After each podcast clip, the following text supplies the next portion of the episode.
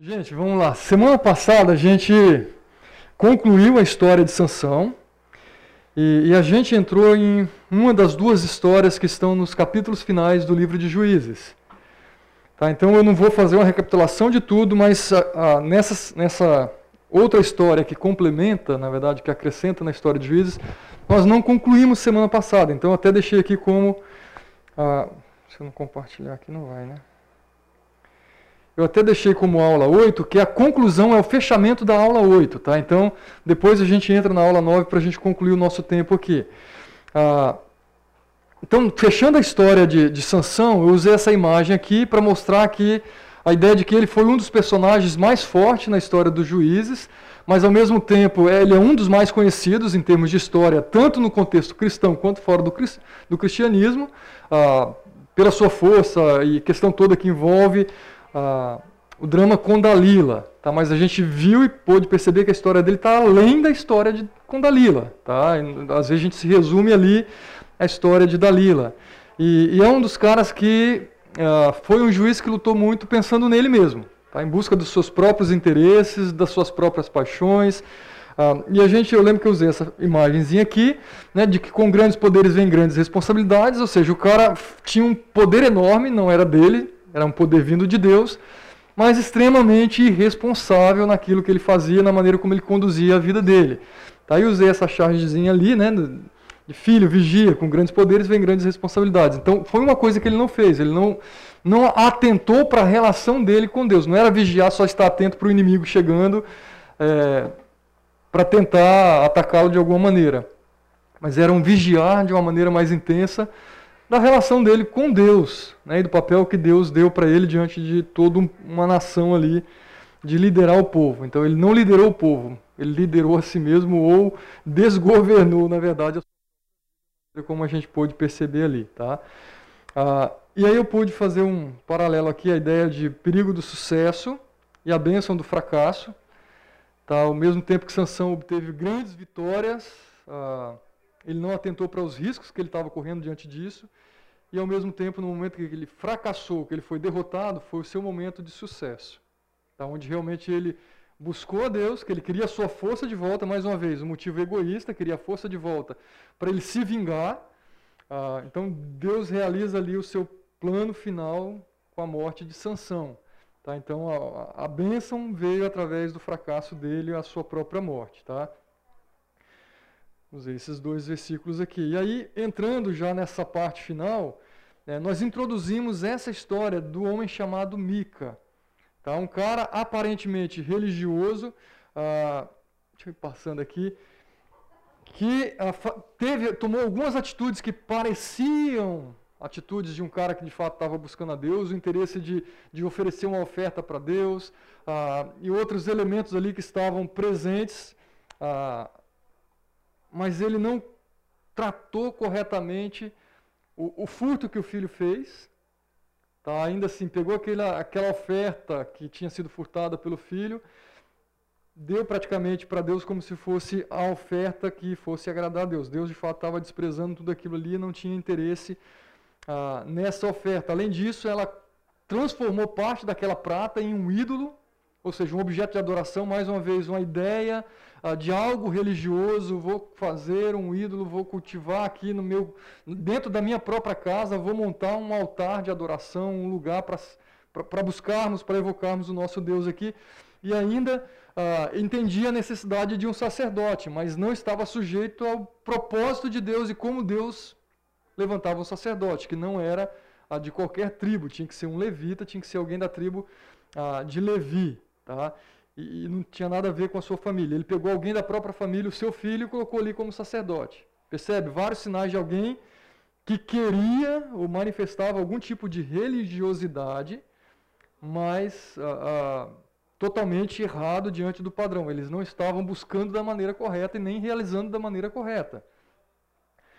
Ah, uma menção aqui do, do, do, livro do Timothy Keller, tá? Adorar a Deus por meio de imagens revela um espírito interior que não quer submeter-se a Deus exatamente como ele é, mas que deseja escolher os atributos para criar um Deus que nos seja agradável. Semana passada eu falei isso aqui e não arrumei. isso aqui, senão fica como hoje. Uh, ou seja, algumas vezes, e nessa história a gente vê claramente, tá? eles queriam adorar a Deus, mas o seu próprio Deus. Tá? Que, atendesse os seus desejos, que atendesse os seus caprichos, e que fosse exatamente como eles queriam. A gente quer assim e às vezes a gente age assim na maneira como buscamos a Deus, na maneira como nos relacionamos a Deus. Se não é o Deus do jeito que eu quero, eu vou buscar em outra igreja ou eu vou fazer o meu próprio Deus, porque eu quero aquele formato, aquele que faz exatamente como eu acho que deveria ser ou como eu gostaria que fosse. Então, a gente falou desse contraste aqui, tá? Adoração religiosa e uma adoração genuína. São coisas muito distintas. Tá? Todos os dias da nossa vida a gente corre o risco de buscar e viver simplesmente uma religiosidade. Tá? Mesmo que você faça lá sua devocional sacramente, a todos os dias, pega a sua Bíblia, lê a sua Bíblia, é, faz a, escreve a aplicação, isso pode ser simplesmente um ato religioso, sem devoção genuína. Tá? Então isso a gente precisa ter muito cuidado na maneira como nós ah, estamos lidando com a nossa adoração a Deus. Tá? Ah, aqui eu enfatizei que essa ideia da, da própria adoração ou dessa idolatria é, é, é resultado de uma rejeição que começou no seu próprio coração, não é uma, uma rejeição simplesmente na sua prática. Tá? É algo que foi sendo cultivado ao longo da vida e que culminou em práticas, em condutas que demonstraram exatamente aquele padrão que eles estavam, totalmente distantes do Senhor, desconhecendo ah, o nosso próprio Deus. Tá? E ainda semana passada mencionei essa, essa ideia do Timothy Keller, debaixo da luta por um bom comportamento existe outra mais fundamental que é a luta pelos pensamentos e motivações do nosso coração. Ou seja, mais uma vez lembrando, tanto a, o dilema vivido por Sansão, tá? uma série de práticas ali que pareciam ser simplesmente condutas, mas na verdade estavam revelando o seu próprio coração, e ao mesmo tempo a gente vê aqui na história de Mica também. Tá? Aparentemente ações, mas o coração estava distante do Senhor. Uh, e aí, foi aqui que a gente parou. Tá? Capítulo 17, versículo 7. Uh, ah, aparece quem poderia ser a solução para todos os problemas. Aparece um jovem levita, e observe aqui, de, de Belém de Judá, procedente do clã de Judá, uh, e saiu daquela cidade em busca de outro lugar para morar. E em sua viagem chegou à casa de Mica nos montes de Efraim. E Mica então lhe perguntou: De onde você vem? Sou levita de Belém de Judá. Respondeu ele: Estou procurando lugar para morar. E aí Mica tem a grande ideia: puxa, chegou alguém aqui que vai a, ah, complementar aquilo que eu preciso para ter o meu ambiente de adoração um pouquinho mais próximo daquilo que Deus espera. Percebe? Não era alguém que desconhecia totalmente. Tanto que ele convida esse jovem levita para morar na casa dele e se tornar o seu sacerdote. E simplesmente entra isso aqui na história e não fala o que aconteceu com o filho que tinha sido colocado como sacerdote. Simplesmente foi colocado de lado ali e falou: opa, agora chegou um cara que é levita, agora sim Deus vai me abençoar. Tá? Então, mais uma vez, uma ideia equivocada uh, de quem é Deus e de como Deus age. Veja que agora sei que o Senhor me tratará com bondade.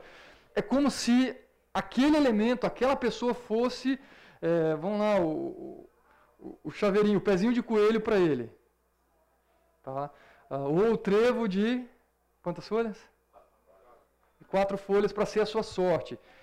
Totalmente equivocado. Não é simplesmente o fato de ter um cara que é da tribo de Levi, que vai ser o sacerdote que agrada a Deus, errado, tá? e que por causa de ter esse sacerdote que ele vai agora ser abençoado. Extremamente equivocado. Tá? Não são alguns elementos que nós colocamos na, nota, na nossa rotina ou alguns objetos que compramos para a nossa casa que vai nos fazer adoradores, abençoados e aceitos por Deus, de maneira alguma. Tá? Mais uma vez, ah, Mica totalmente equivocado. E aí, esse versículo, que é o versículo chave, ele aparece de uma maneira mais recorrente em curto período, muito mais do que apareceu em todos os capítulos que nós lemos. Então, observe, mais uma vez, agora no capítulo 18. Naquela época não havia rei em Israel. E a tribo de Dan estava procurando local para uh, um local onde estabelecesse, pois ainda não tinha recebido herança entre as tribos de Israel. E então enviaram cinco guerreiros de Zorá e de Estaol para espionarem a terra e explorá-la. Aí agora a gente percebe a tribo de Dan aqui, mais uma vez, procurando lugar para se alojar, e aí eles vão parar lá na casa de Mica. Então, um grupo que é enviado pra, como espia, isso era uma prática comum, tá? eles chegam lá e começam a observar o que está acontecendo ali. E aí eles identificam esse jovem, curiosamente, né? A gente pensar naquela época, né? O, o cara chegou na casa e se deparou com um, um rosto conhecido, na verdade com uma voz, né? Quer ver? Ok. E reconheceram a voz do jovem levita. Opa, conheço esse cara. E aí pergunta para ele, o que, que você está fazendo aqui? Tá, então, aí começa um outro, uma outra parte da história de esses que estavam sem terra perceberam ali uma grande oportunidade. Tá? E aí começam a, a, conversar com esse levita querendo entender a vontade de Deus. E olha que mais uma vez curioso aqui, versículo 3, né? Quando estavam perto da casa de Mica, reconheceram a voz do jovem levita, aproximaram e perguntaram: "Quem o trouxe para cá? O que está fazendo nesse lugar? Por que você está aqui?" E o jovem contou o que Mica fizera por ele. Ele me contratou e eu sou seu sacerdote. Então pediram: pergunte a Deus se nossa viagem será bem sucedida. Mais uma vez, a cegueira parece que tomou conta. Eles continuam, vão lá, pergunta. E esse jovem levita, ele age de alguma maneira como se Deus de fato estivesse falando com ele e ele vai consultar. Aí o sacerdote ah, lhes perguntou, lhes respondeu: Vão em paz, sua viagem tem a aprovação do Senhor. É verdade ou não é? O texto não deixa claro se Deus falou isso com ele. Mas de alguma maneira ele se, se ah, autodenominou, intitulou e, e, se reconheceu como esse levita aprovado com quem Deus se comunica. Tá? E ele dá esse recado: vai, vai. Tá? Então, ah, vem o plano aqui. Então eles partiram e chegaram a Laís, onde viram que o povo vivia em segurança como sidônios despreocupado e tranquilo, que gozava prosperidade, pois a sua terra não lhe deixava faltar nada. E viram também que o povo vivia longe dos sidônios e não tinha relações com nenhum outro povo. E quando voltaram a Zorá e Estanol, seus irmãos perguntaram o que descobriram. O que, que eles viram aqui? Escuta, uma grande oportunidade, um lugarzinho isolado, que não tem gente por perto para eles clamarem por socorro, um povo aparentemente pacífico. Está aqui a terra que Deus vai nos, nos dar. Eles viram isso ali como resposta de Deus, viram como oportunidade para atacar aquele, aquele povo, aquele povoado ali. E aí eles falam: Vamos atacá-los, vimos que a terra é muito boa, vocês vão ficar aí sem fazer nada? Não hesitem em ir apossar-se dela. Ah, e a partir daqui, ah, acho que não veio aqui. Ah, não veio. Ah, eles juntam a turma para ir atacar aquela cidade. Só que com isso, uh, eles também param e atacam a casa de Mica. Tá? Eles não só atacam para destruir a casa, mas agora o que eles estão fazendo? Eles querem levar esse levita com ele, eles convidam, escuta, volta com a gente, cara, você é da nossa tribo, por que ficar numa tribo, num grupo que não é do seu clã, servindo a ele, sendo que você tem a oportunidade de ser, de ao invés de ser o sacerdote de uma família, de ser sacerdote de uma nação tá? de uma tribo. Opa, um convite tentador. Não sabemos por que, que ele saiu da região dele, esse jovem levita, se ele foi desprezado, não entendemos o porquê, mas agora ele se vê sendo reconhecido e se vê diante de uma oportunidade de seguir o seu povo. E a, a gente percebe aqui um cara que demonstra uma tremenda ingratidão, é, infiel, uma família que o acolheu, motivos certos ou errados, dando a função correta ou errada, ele foi acolhido por aquela família e agora ele trai essa família. Tá? Eles roubam todos os ídolos, mais uma vez, carrega com eles a, a, a idolatria, não só os objetos, mas a, teoricamente vem a toda a prática idólatra ali com eles também. Tá? E, e ele clama, na verdade, depois o que, que acontece? Mica, quando percebe essa, esse furto, eles vão atrás, estou resumindo a história para vocês, depois vocês leiam detalhe, tá? Eles vão atrás para tentar recuperar um pouco daquilo que eles tinham levado. E aí, diante disso, que está o convite, tá? Uh, não será melhor para vocês servir como sacerdote uma tribo e o clã de Israel, que é apenas a família de um, um só homem? Então ele vai atrás. E aí, quando, quando Mica vai atrás, eles recebem uma ameaça. Tá? Observe aqui. Não discuta conosco, senão alguns homens de temperamento violento o atacarão, você e sua família perderão a vida. Ou seja, ao invés de perder só os objetos que vocês têm, ao risco de vocês morrerem. Tá? É, um, é um jeito sutil deles falar: escuta, os caras aqui não são fluxichei, não. Tá? Tem certeza que vocês vão querer enfrentá-los? Ah, é curioso olhar para isso, mas a gente vê ao mesmo tempo ao longo do Antigo Testamento isso se repetindo. Né? O povo de Deus, de alguns momentos, mesmo sendo povo de Deus, tem algumas atitudes que você fala, puxa, como assim, né? Como assim esse tipo de ameaça? E de fato, eles faziam muito disso em nome de Deus. Aí vem aquela grande questão, né? Mas matavam, roubavam, tudo em nome de Deus. Escuta, o fato de fazer em nome de Deus em várias situações não significa que Deus estava aprovando e assinando embaixo. Está aqui provavelmente uma atitude que Deus reprovava e estava reprovando totalmente essa maneira como eles estavam agindo. Tá? O nome de Deus é ainda usado e foi usado muitas vezes em grandes embates que eram basicamente questões pessoais muito mais do que cumprir uma missão de Deus. Em alguns momentos, de fato, Deus falou: vai, aniquila, não deixe sobrar ninguém. Havia um propósito muito maior ali. A fazer Deus conhecido e mostrar: esse aqui é o Deus verdadeiro. Nesse caso aqui, não tem. Tá? Não tem. E aí vem ah, o desfecho. Então, esses, esses homens ali de Dan, eles seguem o caminho, eles vão lá e atacam. Ah, aquele grupo, Mica desiste da ideia ali, eles percebem que não, não vale a pena o risco que eles estavam correndo. Enfim, eles vão para aquela cidadezinha, para aquela. Não sei se eu posso chamar aqui de clã, mas aquele grupo ali, tá? Atacam e realmente tomam ah, aquela cidade. Dá para você ver aqui.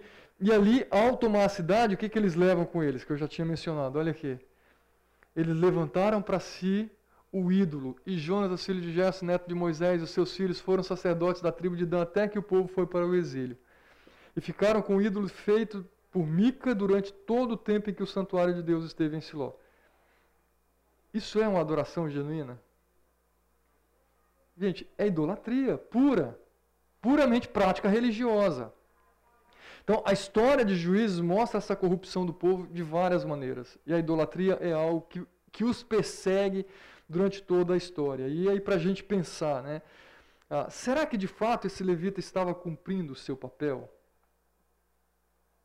Aquele jovem levita, né? Ah, eu acredito que não. Ele estava enganando-se a si mesmo e aquela nação inteira, aquele povo todo também se enganando, achando que aquele levita era de fato um representante de Deus entre eles. Tá? Ah, será que a nação estava interessada de fato em obedecer e adorar? Mais uma vez, provavelmente não. Estava muito mais interessado em ter a bênção de Deus, em ter uma terra para eles, ah, em, em fazer suas conquistas, impor sua autoridade, do que de fato cumprir com obediência e submissão a Deus. E aí talvez a pergunta que cabe para nós agora também. Será que nós sabemos por que estamos aqui, para quê? Será que a gente está nessa, nessa onda também dos rituais, da prática, do dia a dia? E, de vez em quando essa reflexão vem à tona. Tá? Ela é necessária mesmo. Porque hoje eu posso estar adorando de uma maneira correta, mas por um momentos de distração e, e, e de dar brecha no meu coração para que é, seja fascinado por outros interesses, até mesmo pessoais, as inversões começam a acontecer. E eu deixo que a prática e a simples religiosidade comece a tomar conta, a chegar ao ponto, um ponto de uh, olharmos para a nossa vida e falar: por que igreja? Por que ler a Bíblia? Será que isso de fato é, é verdade? Uh, tem questionamentos que vão fazer parte do nosso próprio desenvolvimento e amadurecimento da fé, tá? Mas há momentos que é, são sinais de um distanciamento e de coisas que permitimos entrar na nossa vida que vem gerando esses questionamentos. E a, a nossa vida perde o sentido. Por que eu estou aqui? Eu não sei mais por quê. A faculdade é mais importante para mim, o trabalho é mais importante para mim, o relacionamento ele é mais importante para mim. Tá? E as outras coisas, aí vem a, a, idolatria. Eu não fiz aquele ídolozinho de prata e nem deixei lá na minha casa um lugar separado para aquele altar de adoração. Tá? Mas outras coisas já assumiram o lugar de Deus na minha vida. Tá? Então, assim a gente fecha essa história de Mica. Ah, alguma pergunta sobre Mica e essa história que é acrescentada ali ao final? Então vamos lá. E agora efetivamente a gente entra no que diz respeito a essa aula 9, ah, tá? que é a partir do capítulo 19 ali. Ah, e nessa história, eu, eu acho que é, na minha opinião, eu acho que é a história mais cabulosa que tem. Mas, ah, você fala, puxa, que coisa. Né, você, você acompanha notícias de jornal?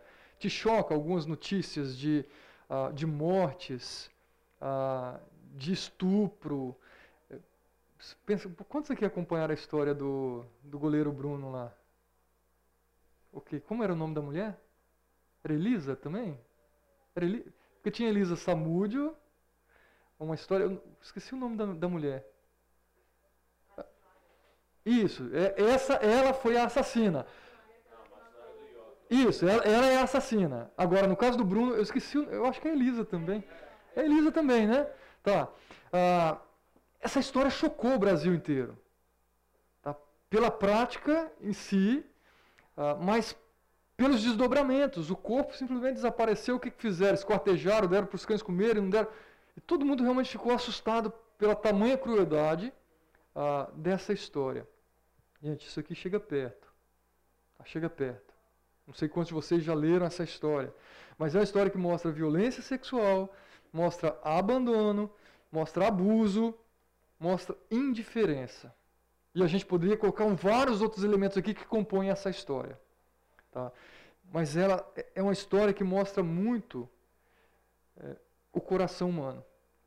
O potencial que há dentro de nós. Você vai olhar para essa história e falar: ah, eu jamais faria um negócio desse é bem provável que a gente pense assim de nós mesmos.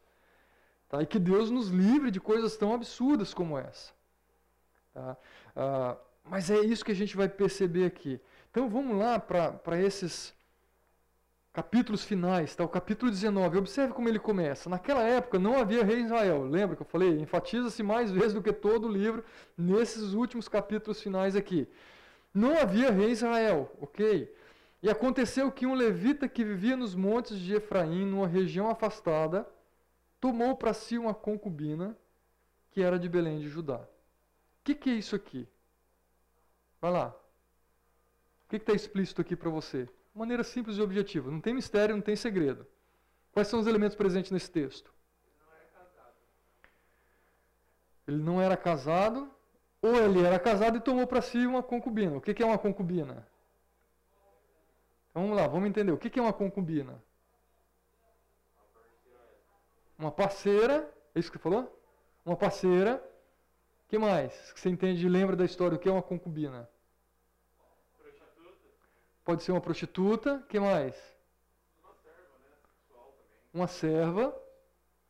Ah, então são elementos que a gente pode lembrar. Normalmente, quando se fala de concubina, ah, a gente traz a ideia de um cara que é casado isso era uma prática culturalmente lá no Antigo Testamento, você percebe, mesmo dentre os patriarcas a gente percebe isso aqui.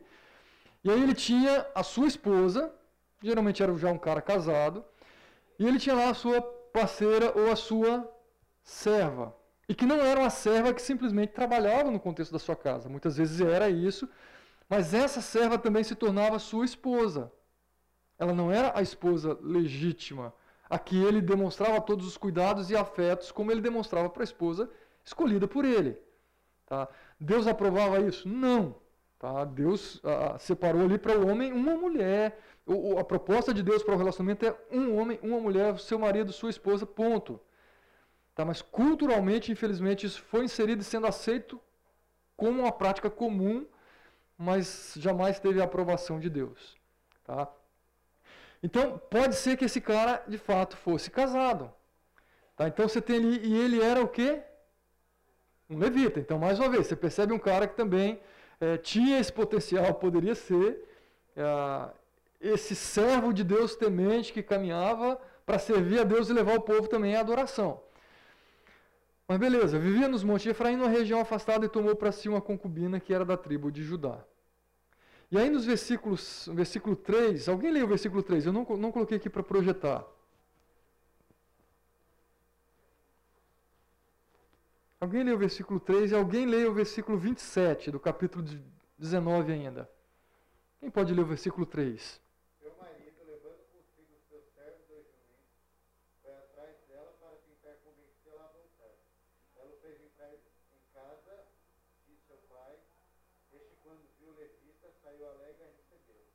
Ok, nesse versículo, como que ele se refere ao homem e à mulher? Que tipo de relação que eles tinham aí? Marido. Né? Então, percebe? Essa concubina e agora ele é tratado como marido dela. Ela se tornou de fato sua mulher, tá? sua esposa. Versículo 27, olha como, como ela é tratada agora. Alguém leia pra gente.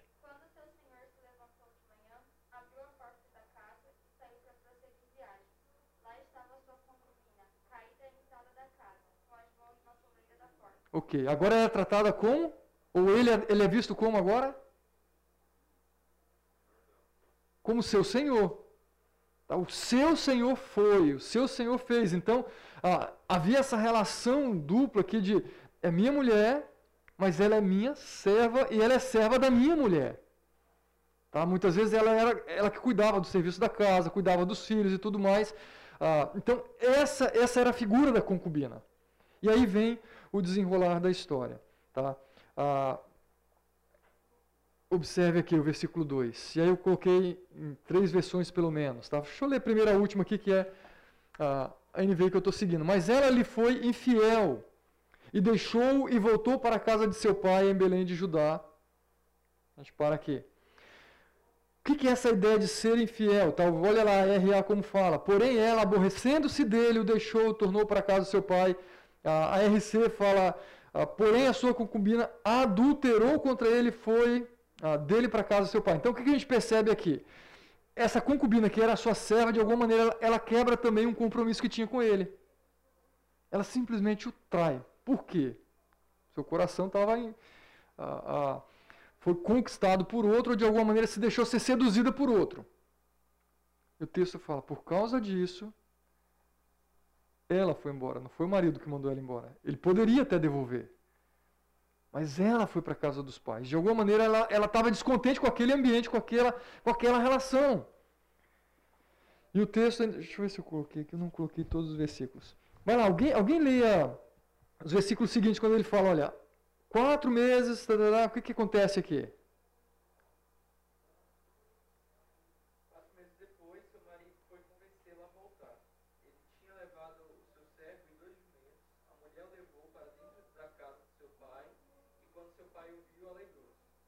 Ok, tá, tá bom até aí, Glauco.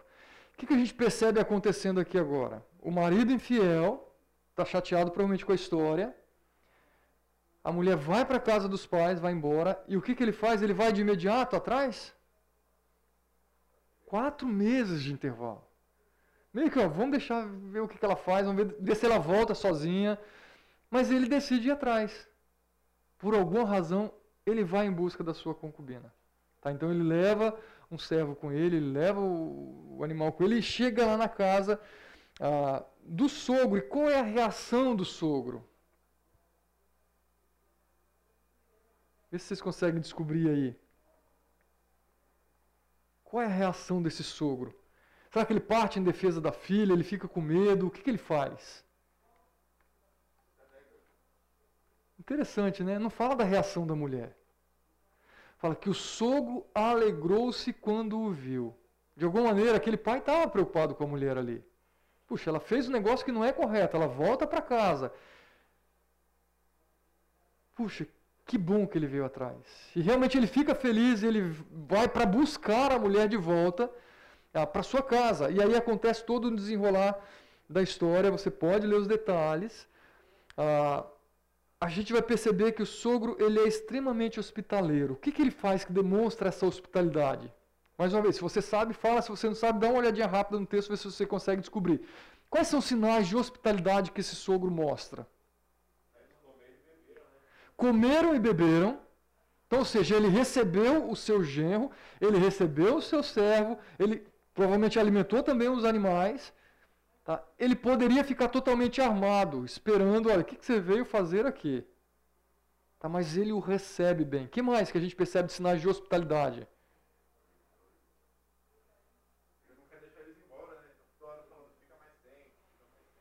Ok, então isso pode ser sinal de hospitalidade ou. Duas coisas. A gente pode. É a leitura que a gente não consegue fazer com precisão.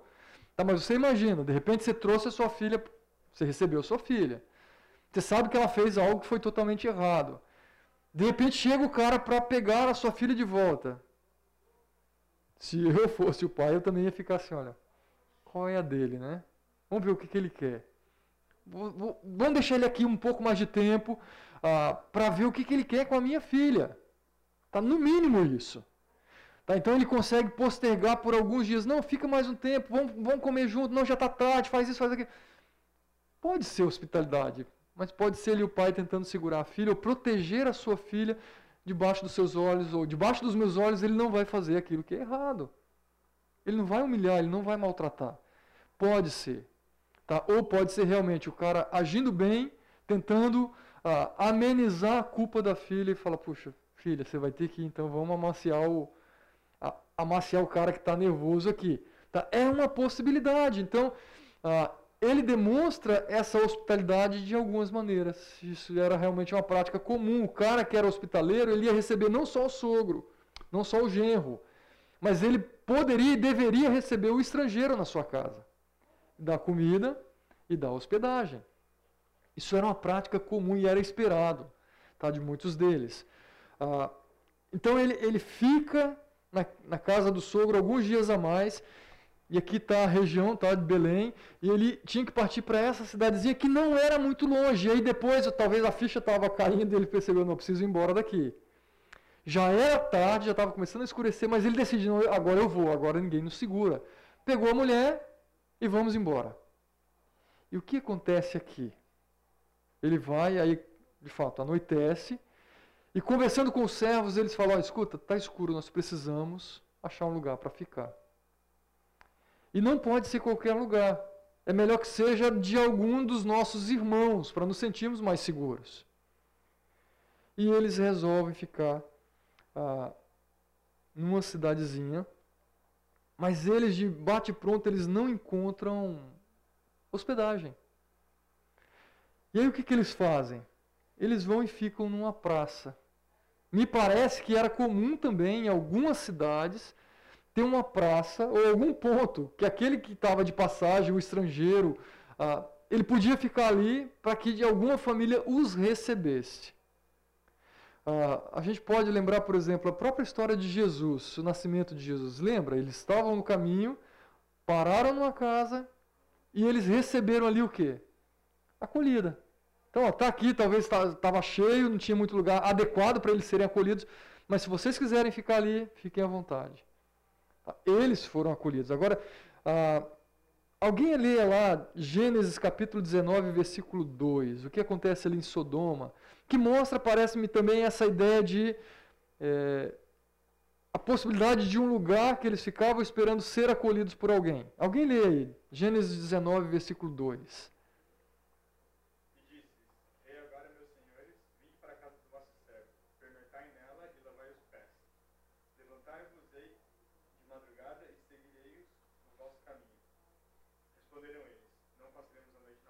Ok. Percebe? Não passaremos a noite na praça. Era comum, e era comum eles levarem para casa e dar o quê? O alimento e o lugar para dormir, pelo menos. Tá? Então, isso era algo que eles faziam não só. Ah, não sei se eu posso colocar aqui obrigação. Culturalmente, era algo co comum. Tá? Ainda, se a gente olhar é, regiões do interior, décadas atrás, isso também era uma prática comum tá? de alguns viajantes ou algumas pessoas que trabalhavam, tá? seja mascate da vida, seja outros, outras profissões, era comum muitos deles receberem em casa, mesmo que não fosse o melhor amigo e não tinha assim, data marcada, ligavam, vou passar aí, posso dormir aí. Não. Estava de passagem, muitas vezes pediam uma acolhida. Tá? Então não era um negócio tão perigoso. Tinha os perigos? Tinham. Tá? Mas até décadas atrás isso aí era uma prática comum, não era exatamente como aqui, tá, de ter essa praça, mas de bater na porta e eventualmente pedir ah, uma acolhida. Tá? Agora a gente percebe aqui mais uma vez um alguém que se levanta com disposição para acolher. E é chamado simplesmente como um idoso, versículos 20 a 22. Alguém lê esse trecho para a gente. Hoje eu não trouxe os textos projetados aqui, tá? Então eu vou colocar vocês para ler um pouquinho mais. De 20 a 22. Alguém leu o que acontece aí?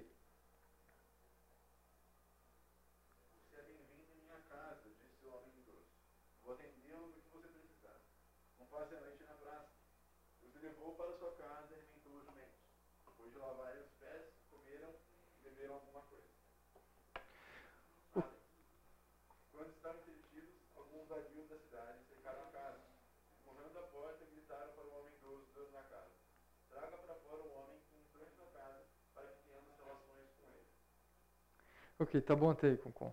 Ah, quais os elementos que você percebe aí de hospitalidade? Desse senhor. Primeiro ele vê o cara na praça e chama. Mas vamos lá, quais são os sinais que você percebe aí?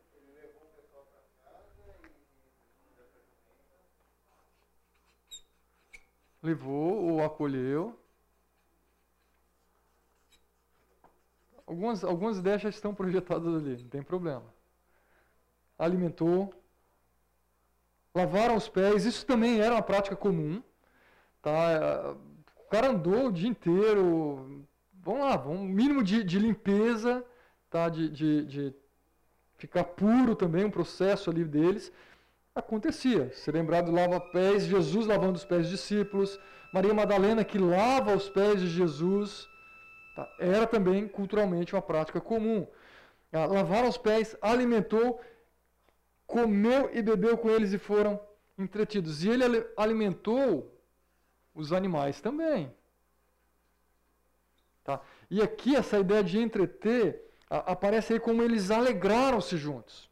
De alguma maneira Talvez havia alguma festividade ou alguma coisa que os a fizesse se distrair.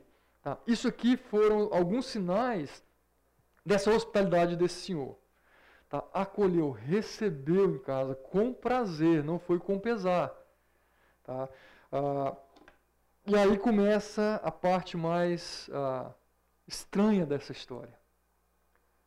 Tá? Alguns homens, ou seja, aqueles que de repente viram e não acolheram, e já identificaram como sendo estrangeiros, vão fazer o quê? Bater na porta da casa desse idoso. Eles querem o quê? O que, que eles vão fazer na casa dele? Vocês leram aí com leu?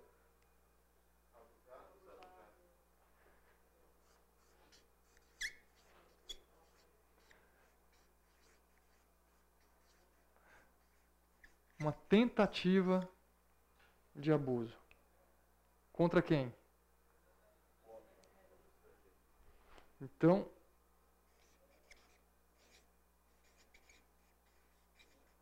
contra o estrangeiro. Eles não foram atrás opa, da concubina aqui.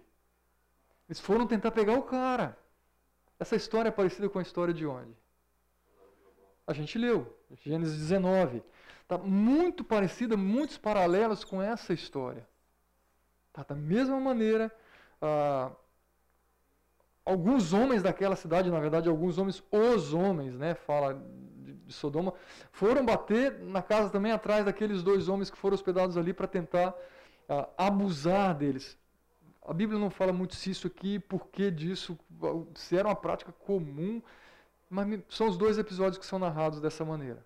Tá? O fato é, havia alguns homens que são, nesse caso aqui, tá, do livro de Juízes, são chamados de vadios. Alguém tem uma versão que seja talvez revista atualizada ou Filhos de Belial.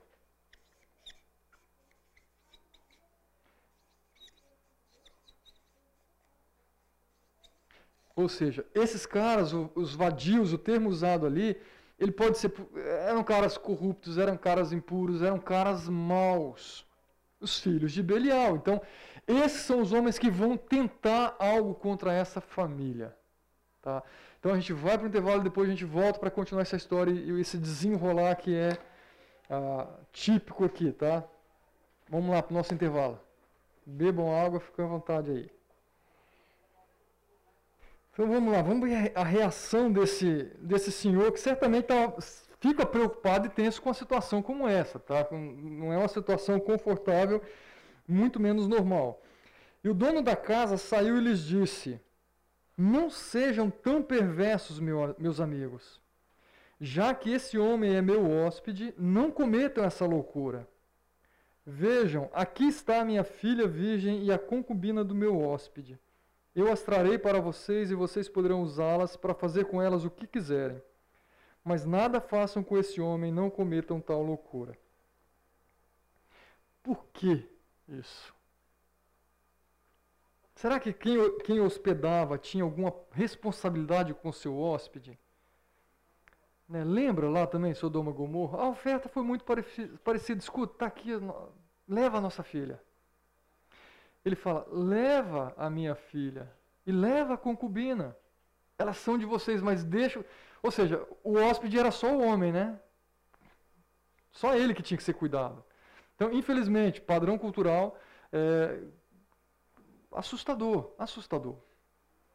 Tá, mas os caras, eles são obstinados. Ele, o Senhor ele diz para eles: não cometam tal loucura, não sejam tão perversos. E aqui mostra mais uma vez essa faceta do coração humano, o potencial que há. E aí o que, que eles fazem? Observe aí os versículos seguintes. Mas eles não quiseram ouvi-lo, e então o levita mandou a sua concubina para fora, e eles a violentaram e abusaram dela a noite toda. Ao alvorecer, a deixaram e ao romper do dia, a mulher voltou para casa onde seu senhor estava hospedado e caiu junto à porta e ali ficou até o dia clarear. Está vendo como, como, que situação deplorável?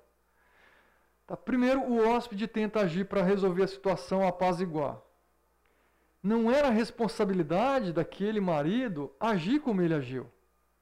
Tá, mas ele nem pergunta muita coisa. Tá, ele simplesmente manda a mulher. Não sei se foi um ato de vingança, e falou: olha, se tem alguém aqui que merece isso, é essa a, a, adúltera. Mais uma vez, o texto não fala claro, não deixa claro. Mas ele simplesmente entrega, como se. Parece até que veja a cena, né? abre a porta e joga a mulher para fora. Tá aí, façam o que vocês quiserem. Tá? E os caras ah, agiram de fato. Tá? O texto fala: olha, a noite inteira abusaram da mulher. Tá? É um negócio assustador e depois simplesmente ela é deixada na porta da casa, ela consegue chegar até a casa de volta, acabada, destruída, cansada, ah, emocionalmente, fisicamente, provavelmente tudo envolvido ali. Tudo. Tá? E os caras simplesmente desaparecem da história. Eles não temos mais nenhuma informação sobre eles aqui. Tá? Mas o que, que a gente percebe aqui agora? Ah, Deixa eu voltar um pouquinho aqui, depois eu ponho isso aqui para vocês. Olha a reação desse marido quando ele acorda. Por... Gente, ele conseguiu dormir. Como? Não sei. Ele dormiu. Tá, mas observe aqui, versículo 27. Quando o seu senhor se levantou de manhã, abriu a porta da casa e saiu para prosseguir viagem. E lá estava a sua concubina, caída à entrada da casa com as suas mãos na soleira da porta. E ele lhe disse: Levante-se, vamos. E não houve resposta, então o homem a pôs em seu jumento e foi para casa. O que você percebe sobre esse homem nesse relato aqui? O que revela sobre ele? Vamos lá, suas impressões nessa história até aqui. Ele se levanta preocupado com a esposa? Então a gente percebe aqui uma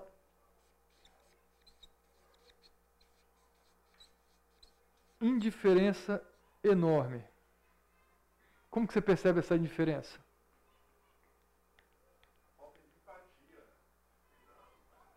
Vamos lá, como que a gente percebe a falta de cuidado? O que, que o texto fala que você percebeu isso aí?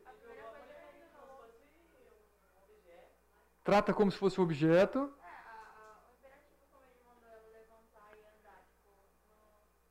a maneira como ele a trata. Então vamos lá, o que mais que o texto revela? Que mostra essa indiferença, essa apatia ou a falta de empatia. Ok. Então, tratou como objeto, tá? Que pega essa mala e joga aqui no jumento e vamos embora. que mais?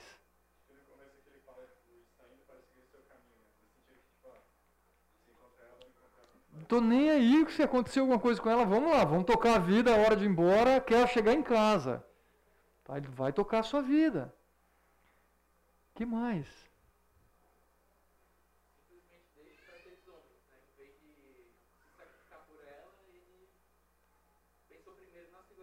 Uhum. Ou seja, no conforto dele, na tranquilidade dele, no sono dele. Na tabela como um objeto mesmo, uma posse dele.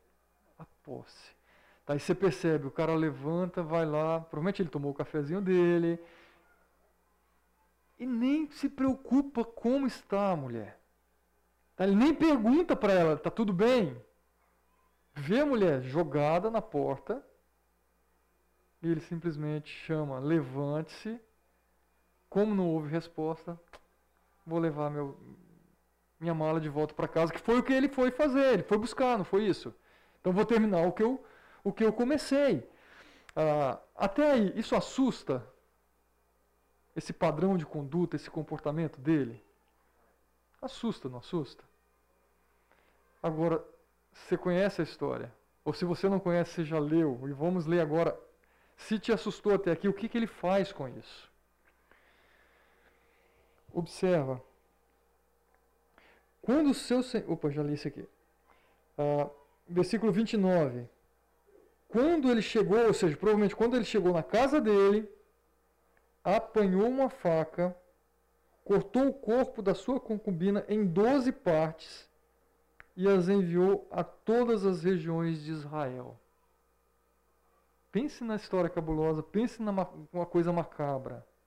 Puxa, a Bíblia narrando a história como essa. Minha esposa, de vez em quando que ela está lendo, ela está passando em juízo, falando, vou ler essa história mais não. Porque é uma história que, que assusta mesmo. Né? Esse cara, é, além de ser indiferente, além de ser é, ter essa falta de empatia, ele é um cara extremamente frio. Ah, não dá para imaginar isso aqui. Por mais que seja pessoa desprezada, que tenha traído, que tenha feito. Não foi simplesmente você lançar nas mãos daqueles caras para ser abusada. Ah, o texto não deixa tão claro se ela já estava morta naquele momento que, ela pegue, que ele pega e põe no jumento. É uma possibilidade tá, que ela já estivesse morta. Mas o texto não deixa claro isso. O fato é que ela estava desacordada, tá, estava desfalecida ali. Chegando em casa, o cara simplesmente começa a esquartejar a mulher. Mais uma vez, vingança ou pelo menos ele estava querendo vingança, porque ele manda para as doze tribos para que eles vejam o que aconteceu no meio do povo. Porque ele foi, ele deixou de dormir, lembra? Ele deixou de dormir numa cidade ou entre um povo que não era do povo dele para ser acolhido num ambiente que ele falou, bom, é o ambiente que eu vou me sentir mais seguro. E foi o ambiente onde de fato ele passou a sua maior aflição ou uma das grandes aflições da sua vida. Tá aqui essa tentativa ah, de abuso. Aqui estão os elementos que a gente que vocês mencionaram aqui. Tá? E aquilo foi algo chocante não só para a vida dele, em termos de experiência pessoal, mas para toda a cidade. Observe o versículo 30, né? E todos os que viram isso disseram: Nunca se viu nem se fez uma coisa dessas desde o dia em que os israelitas saíram do Egito. Pensem, reflitam, digam o que se deve fazer. Ah, ou seja, de alguma maneira, ah, se era essa tentativa dele de chocar ah, as tribos, ele conseguiu. Tá? Porque fala que olha, nunca se viu algo igual. Tamanha crueldade, tamanha a, a realidade tão triste e assustadora como essa. Tá? E levou o povo a pensar, ele falar, pensem, reflitam e digam o que se deve fazer. Tá? E essas reflexões provavelmente foram para várias áreas. Talvez seja com relação à questão da maneira como hospeda ou não hospeda, recebe ou não recebe, tá? a maneira como o coração daquele povo estava, tá? um coração corrompido para chegar ao ponto de agir desse jeito. Ah, o fato é tinha algo a se pensar. Quando a gente olha para a nossa realidade, é, situações como essa ainda chocam. Mas a gente tem coisas tão macabras quanto, e talvez se, até piores. Tá? Quais são as situações na nossa sociedade que a gente percebe que nos assustam também, que nos deve fazer refletir? Não necessariamente um, um estupro, mas vamos lá, o que tem acontecido em termos de sociedade que deve nos levar a pensar, a refletir? Bom, Será que é isso? Será que isso é um padrão aceitável? Será que isso vale a pena? Será que. Desde coisas pequenas a coisas maiores também. Vamos lá, pensa aí. Que tipo de situações a gente vive como sociedade? Que pode revelar esse coração corrompido, um coração distante, um coração frio, um coração indiferente. O que você percebe aí?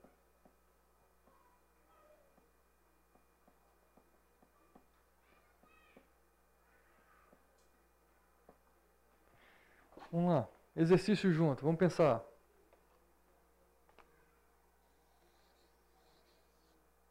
Início da pandemia. Vocês lembram lá? O que aconteceu? Começa novamente aquele, aquela história, olha, a pandemia, vai acontecer isso, vai acontecer aquilo, vai ter o lockdown, você tem que fazer o quê? Então vamos lá. Eu preciso estocar. E quando eu resolvo estocar, eu estou pensando em quem? Eu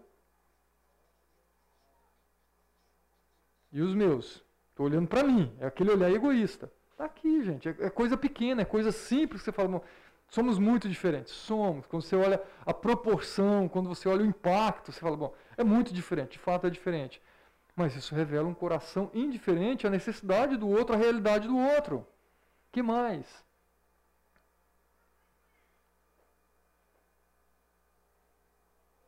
Termos de sociedade, em termos de época, em termos de momento que a gente vive, que você percebe sinais que a gente deve pelo menos ficar em, de alerta ali. Eu acho que, acho que revela duas vezes a questão da, do egoísmo. Primeiro, em primeiro lugar, é, assim, a falta de cuidado uns com os outros, pensando na pandemia, né? Porque alguns tiveram, assim, Uhum. se importar mesmo em transmitir, ah, eu vou transmitir a doença, eu vou me aglomerar, então nem aí. É, e de outra maneira também, quando a gente, acho que mais no momento que a gente vive, de mais tranquilidade assim, é de que todo, boa parte das pessoas se acostumou com Uhum. aquele período de isolamento. Então agora é, se torna muito mais difícil voltar a ser hospitaleiros, ter pessoas Uhum. em casa. é, enfim, o egoísmo parece que ele está mais forte em algumas, algumas situações. Foi mais revelado, digamos assim. Ok. Ou seja, agora eu não estou preocupado somente com a minha segurança, agora eu quero o meu conforto. Né? Puxa, de casa é mais gostoso, é mais agradável, né? Ah, mas é interessante que isso também mostra, a pandemia trouxe para, deixou claro para muitos, que muitos estavam na igreja simplesmente por causa da, do ritual. Escuta, tirou isso por um tempo, não fez falta. Não fez falta, porque não tinha adoração, não tinha compromisso. E aí você percebe que realmente esses estão com um dilema muito maior quanto a voltar ou não voltar. Não é o medo do vírus, não é o medo da pandemia, mas é o que ele pôde experimentar ou se solidificar no seu coração. Porque o, seu coração lá atrás, lembra o coração como a fonte mesmo?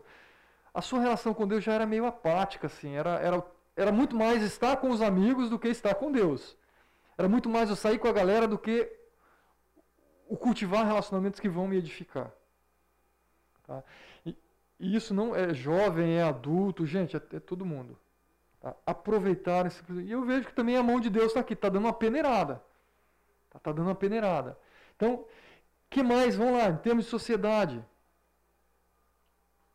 Eu vejo o consumismo também, né? Ok. Ego- Egoísmo. Aqui- Não sei se você já viu aquele vídeo da Black Friday lá naquelas lojas. Com promoção. Eu não vi se teve alguma coisa nessa semana, né? mas é padrão, assim, alguns ficam. Acho que Estados Unidos muito mais intenso do que Brasil, né? Não interessa quem está na fila se chegou primeiro ou não. O negócio é que eu quero pegar o meu objeto. Sim. Não, e durante a pandemia teve isso também, né? Ah, de sair na briga por causa disputando o produto dentro de loja. Ah, mas vamos lá, quando a gente olha para padrões morais. Ah, semana passada ou essa semana? Ah, tipo, um padrão moral. Ah, distorcer, sei lá, homossexualismo. Ok. Distorcida, né? Acho que até na política mesmo, os próprios irmãos em Cristo brigando, entendeu? Sim.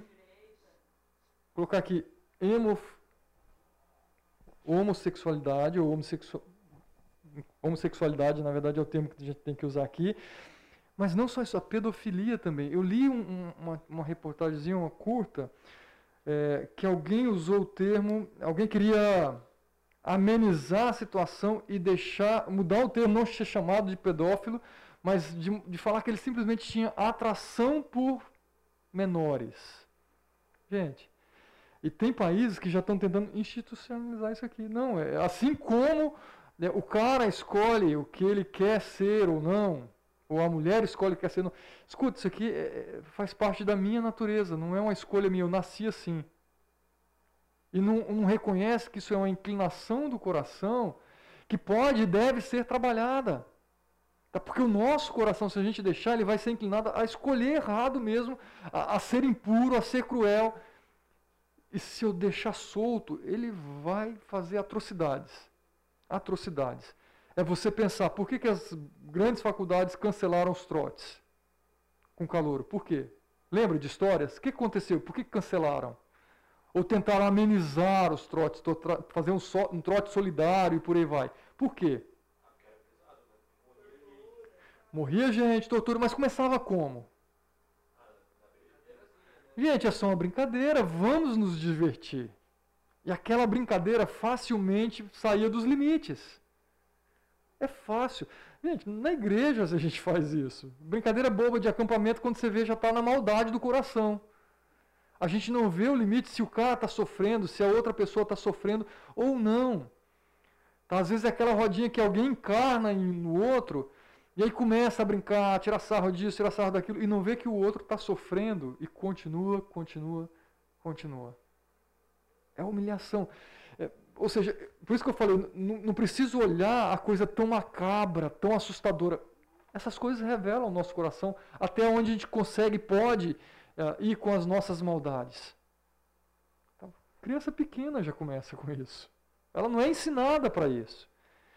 Tá, mas o nosso coração, como que a Bíblia descreve, ele é mal, ele é corrupto. Ele é corrupto. Quando você olha lá para Mateus, né, uh, o que, que tem dentro do nosso coração? Tiago fala disso também, mas está lá no meu coração, olha, uh, impureza, maldade, prostituição, tudo, tudo está aqui dentro. É a fábricazinha de coisas más está aqui. Por isso que a gente tem que lutar contra e remar contra a maré, lutar contra nós mesmos. Tá? Eu costumo pensar e até dizer que o nosso maior inimigo muitas vezes somos nós mesmos. Tá? Somos nós mesmos. Eu não preciso de outra pessoa do meu lado para eu fazer aquilo que é mal. Eu posso estar sozinho e ainda assim fazer aquilo que é mal. E ainda assim desagradar a Deus. Então a gente precisa ter cuidado com isso. A nossa sociedade não está aqui para nos ajudar na nossa vida cristã, muito pelo contrário. Nós que temos que contribuir para que a nossa sociedade seja diferente. Tá? Nós que temos essa responsabilidade de fazer diferença. Né? De demonstrar amor verdadeiro, de demonstrar empatia, de demonstrar é, zelo, tudo isso. Mas algumas vezes a gente está simplesmente indo. A gente seleciona, não, aqui eu faço, aqui não, aqui eu faço, aqui não. Cuidado. Fala, Glauco.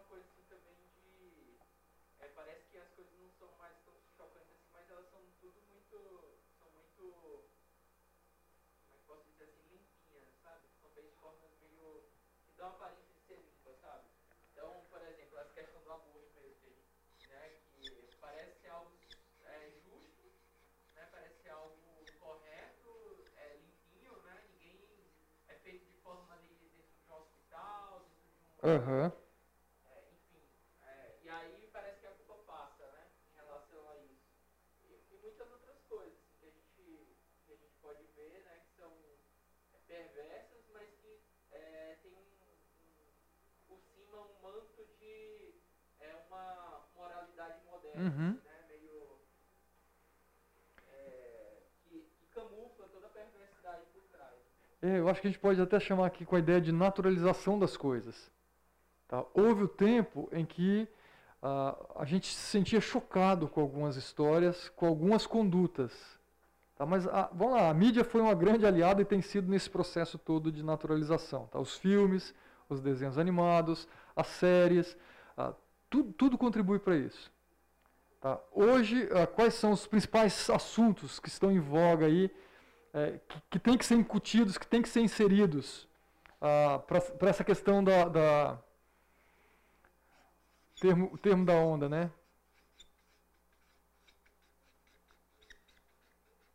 Já ouviram isso aqui? Tem que ter. Quais são os principais assuntos em voga aí que tem que ter representatividade em tudo aquilo que se faz? É um filme, é um desenho, é, é uma empresa.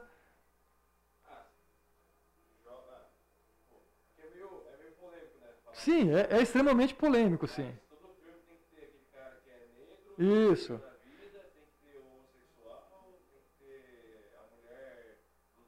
Exatamente, e por aí vai. São, são os assuntos que estão assim em voga. Ah, a minha filha leu aquela série da Anne, não sei se vocês conhecem, Anne with Anne. Isso. Ela leu o livro e, ela, e aí lançaram a série, né? Não sei se, se vocês assistiram. Eu assisti a série inteira com ela. Ah, e ela falou, papai, mudaram muito, mudaram muito. Principalmente, eu acho que a última temporada, justamente por causa disso. Tá? Inseriram, mudaram a história, porque tinha que ter. Então tinha que ter a, a tia que era, ah, que tinha a mulher querida, a, a, a amante, um dos garotos que teve, que começou a gostar dos garotos e por aí vai. Então essa coisa da representatividade é muito forte. A, a gente está assistindo agora a, Agentes da Shield lá, né? E, gente, você vê isso aqui claramente, essa questão da, da, da mulher. Você tem lá os líderes, você tem ah, os homens no comando, mas você tem a mulher que manda e a mulher que luta como homem nenhum. Tem ou não tem? Quem aqui já assistiu? Não, e é muito complicado isso, né? Tipo, não só falando pelo, pelo lado da, tipo, da mulher, assim, né? Porque eu entendo, né, o histórico. do Sim. passado E a gente, a gente, né, tratar igual como deveria ser feito nos, né, nos tempos. Mas, tipo assim, eu queria né, ver os Eternos com a... Comprei o ingresso da minha irmã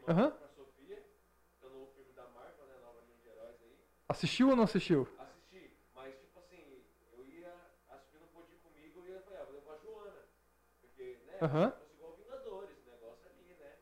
E realmente, é um filme mais de 18 que você não consegue levar uma criança pra assistir, entendeu? Exatamente, ou seja, é, isso aqui tem ficado complicado. E é injusto até com as mulheres em algum sentido, gente. Eu não vou fazer apologia nem. Mas pegar esse exemplo do- do- da Shield, que tem lá a May, que é a lutadora, a Japa lá que luta como ninguém. Tá? Não sei quem aqui acompanha. Acaba sendo injusto porque, gente, é biológico. A mulher ela é mais frágil. Não posso estar enganado, tá? Posso estar enganado. Na realidade, não existe uma mulher que faz aquilo que luta com homens que são lutadores como aquela mulher luta. Só que aí cria o quê? Um monte de ilusão e as mulheres ficam frustradas por não atingirem aquele padrão. E aí o último episódio que a gente assistiu, só para mostrar essa questão né, da, da, da tentativa de impor que a mulher pode fazer tudo também, acho que pode fazer e deve conquistar muito mais do que já tem. Deus não é contra isso de maneira alguma. Simplesmente estava lá ela treinando cinco homens lutadores, ela dando a surra em todos eles, e tinha uma outra mulher junto, aí chega a nave deles, pega meio, tem que sair e tal. Quem que ela, para quem que ela passa o comando? A outra mulher. Assuma aqui e vaza. Então, essas coisas todas são passadas com muita naturalidade sobre o aborto, né? Meu, meu, meu corpo, minhas regras. Você percebe?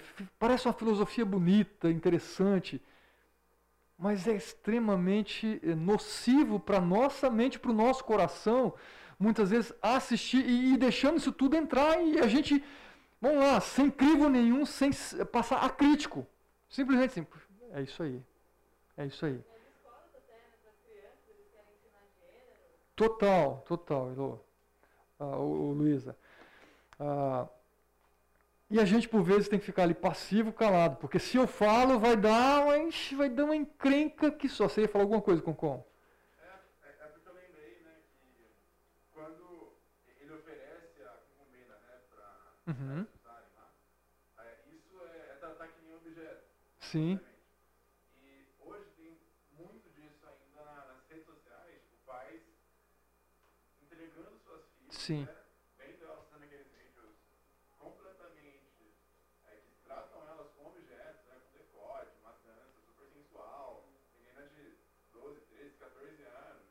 Uhum. E eu tenho uma prima que ela tá fazendo isso, tem uns caras de 30, 40 anos, vai dar em cima dela, ela tem tipo 14 anos.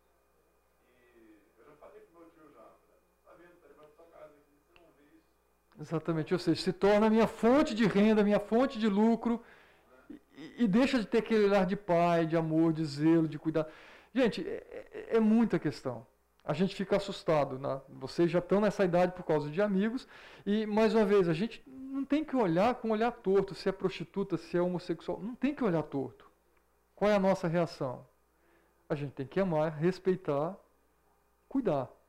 Cuidando do nosso coração cuidando do nosso coração, porque vocês vão ser atacados se levantar a voz e falar qualquer coisa e agora é, até estão criticando o discurso, né? Não, eu, eu, eu não concordo, mas eu respeito. Até isso você não pode falar mais porque se torna é, preconceituoso.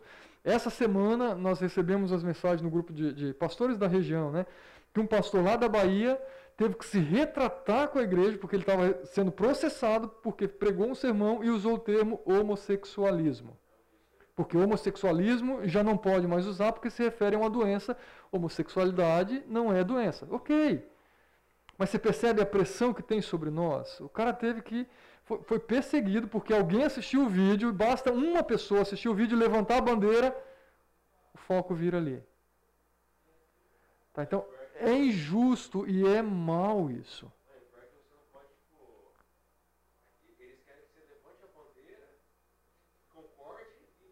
tá? Sim, exatamente. E na escola vocês estão sob essa pressão, gente. Vocês estão sob essa pressão. eu acho que aconteceu tipo, muito no, no mundo, assim, tipo, que antigamente não existia rede social, né? Então as coisas vinham numa velocidade que Sim. queira, quer não, que era natural que ia. O barulho era menor também, É, né? E eu acho que eu acho que a pandemia até 2018, assim, 19, as coisas andavam de um jeito, uma velocidade. Acho que a pandemia que as pessoas tiveram mais tempo para olhar o celular e com as tecnologias, tipo, quer queira quer Aham. investiram mais no Instagram, em Facebook. É, passou a ser algo, né, informação rápida ali, 5 segundos você vê, ah, legal. Então a rede Sim. social isso alavancou, né? Não, As pessoas usaram muito mais as redes sociais e isso também ou seja, a, a questão toda da globalização trouxe muita coisa boa pra gente. Não, não podemos jogar tudo no lixo. Mas, gente, o que trouxe de lixo e potencializou os estragos na nossa vida, e na nossa casa, no ambiente escolar, é enorme, enorme. A gente não pode negar isso, mas a gente não tem como também sair de tudo isso. Aí a gente tem que lembrar lá a oração de Jesus pelos discípulos. Você lembra o que Jesus fala para eles? Ou ora por eles? Pai, eu não peço que tires do mundo, mas livre do mal. Gente, a gente está nessa sociedade, a gente precisa estar aqui. A gente precisa estar nesse convívio. Mas a gente precisa fazer a diferença. Guarde o seu coração, proteja o seu coração. Observe aqui o que Deus fala, né? Dar-vos-ei coração novo e porei dentro de vós um, espí um espírito novo. Eu tirarei de vós o coração de pedra e darei um coração de carne. Tem que ser um coração vivo, um coração que pulsa, que está ali bombeando sangue. E vamos lá, bombeando coisa limpa. Se for só sujeira, gente, vai entupir às vezes, vai infartar. Não adianta. Tá? Ah, e aí o desenrolar dessa história, ah, a gente percebe vários conflitos ali presentes, guerras sendo ah, entre as próprias nações, eu não vou ler todos aqui, ah, mas, enfim, a ideia de, de mandar a, a parte dos cor, do corpo ali para cada tribo era realmente para chocar, para fazer esse povo pensar, e, e aí começa um, um grande conflito entre toda a nação. Tá? E talvez a gente percebe muitos aqui morrendo e agora não são os inimigos atacando, são conflitos entre eles. Eu não, realmente não vou ler todos os textos, depois você lê esse último capítulo, desenrolar dele aí. Aquele, aquela, aquele ambiente que por vezes era a, a nação inimiga sendo opressora, agora a gente percebe um conflito interno, tribo contra tribo, lutando. A gente percebe um caos presente aqui. Ah, e aí eu quero chegar mais aqui para o final, né? como que a gente tem de fato é, se aproximado de Deus? Quais são a, a, a, qual é a maneira que nós lidamos com as nossas próprias batalhas? A gente vê na história de Juiz várias batalhas sendo travadas. Várias batalhas. A gente vê o cara se preparando adequadamente, a gente vê o cara lutando sozinho, a gente vê o cara confiando na sua própria força, mas a questão é como a gente está lidando com essas batalhas. Né? as batalhas que a gente já mencionou aqui no ambiente da faculdade, tem uma batalha ali, como que você está lutando? Você está lutando sozinho ou você está achando. Vamos lá, não são parceiros que vão simplesmente te apoiar, mas parceiros com quem você vai caminhar em sua caminhada cristã. Que compartilha da mesma fé, que vocês vão poder orar junto, que vocês vão poder Vamos lá, como que a gente faz com essa situação? Ou você está simplesmente se deixando levar. Tá? Então, batalhas estão sendo travadas diariamente na nossa vida. E a gente percebe claramente aqui no povo, essa rebeldia sempre começou coração, obstinação, atitudes. Essa é a marca do livro de Juízes. Tá? Um povo rebelde, um povo ah, distante de Deus. E aí o livro termina como? Opa. Ah, isso aqui são alguns sinais da, da, dessa, desses desdobramentos, tá? Nenhum de nós dará sua filha em casamento a um benjamita, ou seja, eles fizeram um pacto, depois eles mesmos não conseguiam e não cumpriam, e aí manda o povo para tentar achar esposa no outro, no outro povoado, na verdade, né, e fazem de uma maneira até é, diferente do padrão, tá? é uma maneira enganosa, traiçoeira também de tomarem mulheres para si. Mas observe aqui ah, como que termina o livro de Juízes. O último versículo, 21, 25, ele diz: Naquela época não havia rei em Israel, e cada um fazia o que era certo. Cada um escolhia o que parecia certo para si. Já trabalhamos com esse texto algumas vezes. Eu não vou é, nesse, nesse slide aqui, vocês vão ter esse material aí, tem uma, uma tabela cronológica aí do livro de juízes. Vocês vão perceber que alguns juízes eles viveram em, em períodos relativamente próximos ou paralelos ali à história acontecendo. Ah, eu queria lembrar com vocês agora, reforçar mais uma vez, sem a colinha, você pode usar, Gustavo. Quais foram os ciclos de falhas então que a gente viu se repetindo aqui e que por vezes a gente vê repetindo-se na nossa vida? Qual era o primeiro? Pecado. Pecado leva punição. Da punição? Ok? Então, o povo clama por perdão, o povo suplica a Deus, reconhece a sua falha. Mais uma vez, lembra, não necessariamente era fruto de arrependimento genuíno. Muitas vezes era simplesmente remorso, culpa, ou por olhar a situação e o aperto que eles estavam passando. Depois do perdão, provisão, a salvação, Deus enviava. Deus é um Deus que é misericordioso sempre, gente. Isso aqui, ele não vai contra a própria natureza. Algumas vezes ele deixa a gente quebrar a cara, mas isso não é falta de misericórdia. Até isso, por vezes, é o exercício da misericórdia de Deus. Vamos lá que assim a gente traz ele de volta. Tá? Lembre-se disso sempre. Depois da provisão, paz. Maravilha, gente. Vocês guardaram bem aqui então a, o ciclo de falhas. Isso se repete e isso, infelizmente, até hoje é uma marca presente na nossa vida, é uma marca presente na vida do povo de Deus. Um ciclo que se repete. Aí lembrando que o propósito do livro era o quê? Demonstrar a Israel a sua necessidade de uma liderança espiritual e política unificada que os mantivesse né, fiel à aliança e apto a desfrutar das bênçãos de Deus nele prometida. E aí, para fechar, eu coloquei aqui, o que nós vemos então? Tá? Ao, ao, ler a história, o propósito de Deus era o quê? Ah, qual era a intenção do povo e qual foi a realidade vivida até esse momento aqui que a gente lê? Qual era o propósito de Deus? Implantar ali uma teocracia. Que o povo olhasse para Deus como seu rei absoluto, como seu Senhor e não precisamos de mais nada. Mais nada. Essa era a intenção de Deus, esse era o propósito de Deus. Mas qual era a intenção do povo? A monarquia. Nós precisamos de um rei, e a gente vai ver isso pós-juízes aí. Tá? Nós precisamos de um rei. Aí vem a história lá ah, de Saul, e mesmo durante o período de juízes nós vimos ali, quem foi o rei que colocaram lá? Alguém lembra? Filho de Gideão. Quem era? Na história de Gideão. Alguém lembra o nome? Abimeleque. Então teve um rei que tentaram colocar a força ali. É um desejo de uma monarquia. Estava de alguma maneira ali no coração deles, porque viam os povos tendo o seu rei, liderando a nação. Falaram, precisamos de um rei. Mas a realidade que a gente vê é o quê? Completa anarquia. Cada um faz o que bem quer. E quando a gente vê a anarquia sendo instaurada no nosso coração, gente, estrago na nossa vida e na vida de quem está perto. Cuidado. Deus ainda deseja, o propósito de Deus é essa aqui, teocracia no nosso coração. Ele, único Senhor absoluto na nossa vida. Não apenas Salvador. Não apenas Salvador. E eu apenas não entendo aqui como salvação pouca coisa, tá? Mas Ele quer ser Senhor também da nossa vida. Tá? Direcionar as nossas escolhas, as nossas buscas, as intenções do nosso coração.